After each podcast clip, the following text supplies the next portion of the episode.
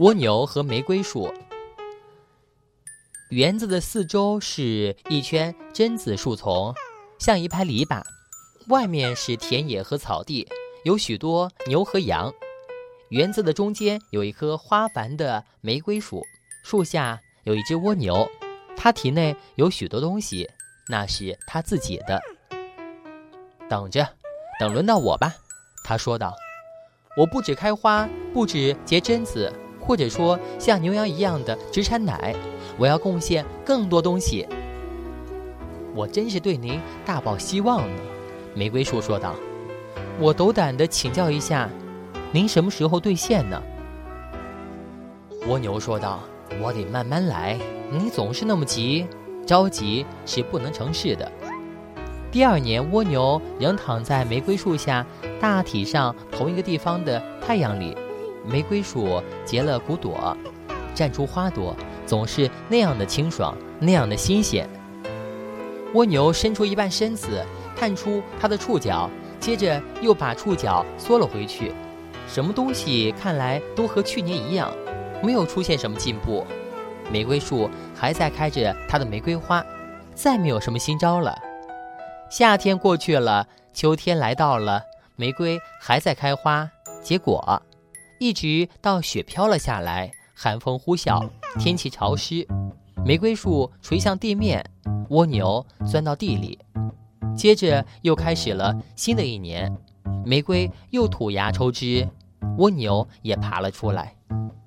现在你已经成为老玫瑰树枝了，他说道：“您大约快要结束生命了。”您把您所有的一切都给了世界，这是否有意义呢？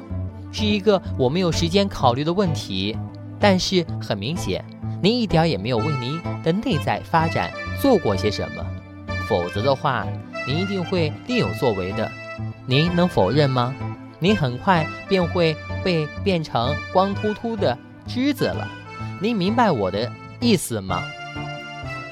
玫瑰树说道：“您把我吓了一跳。”我从没有这样想过。不错，看来您从来不太费神思考问题。您是否曾经考虑过，您为什么开花？开花是怎么一回事儿？为什么是这样而不是另外一样呢？没有，玫瑰树说道。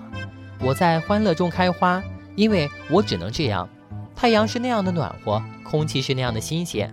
我吸吮着清澈的露珠和猛烈的雨水，我呼吸，我生活。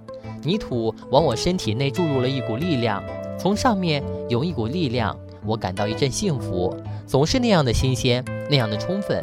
因此，我必须不断地开花，那是我的生活，我只能这样。蜗牛说道：“您过的是一种很舒服的日子。”的确如此，我得到了一切。玫瑰树说道。但是您得到的更多，您是一位善于思考、思想深刻的生灵，您的禀赋极高，令世界吃惊。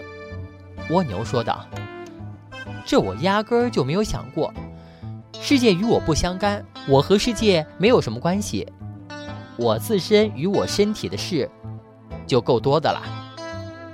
可是，难道说我们不应该把我们最好的东西奉献给别人吗？”把我们能够拿出来的，是啊，我只要做到拿出玫瑰来。可是您呢？您得到了那么多，您给世界什么呢？您给他们什么呢？我给什么？我给什么？我朝他吐唾沫，他不中用，他和我没有关系。您去开您的玫瑰花去吧。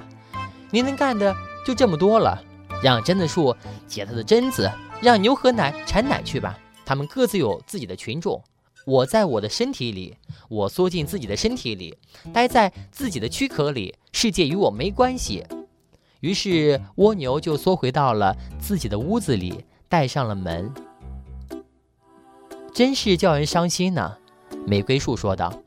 就算我特别愿意，我也无法把身子缩回去。我必须总是开花，总是开玫瑰花，花瓣落了。被风吹走，不过我却看见一位家庭主妇把一朵玫瑰花夹在了赞美诗集里。我的另一朵玫瑰花被插在了一个年轻美丽姑娘的胸前。还有一朵被一个幸福的吹笑的孩子吻了一下，这些都叫我高兴呢。这是真正的幸福，这是我的回忆，是我的生活。玫瑰花天真无邪地开着花，蜗牛缩在它的屋子里，世界和它没有关系。一年年过去了，蜗牛成了泥土里的泥土，玫瑰树成了泥土中的泥土。连赞美诗中留作纪念的玫瑰花也枯萎了，可是园子里新的玫瑰树开着花，园子里爬出了新的蜗牛，它们缩在自己的屋子里，吐着咸液，世界与它们没关系。是不是我们还要把故事从头念一遍呢？它不会有两个样子的。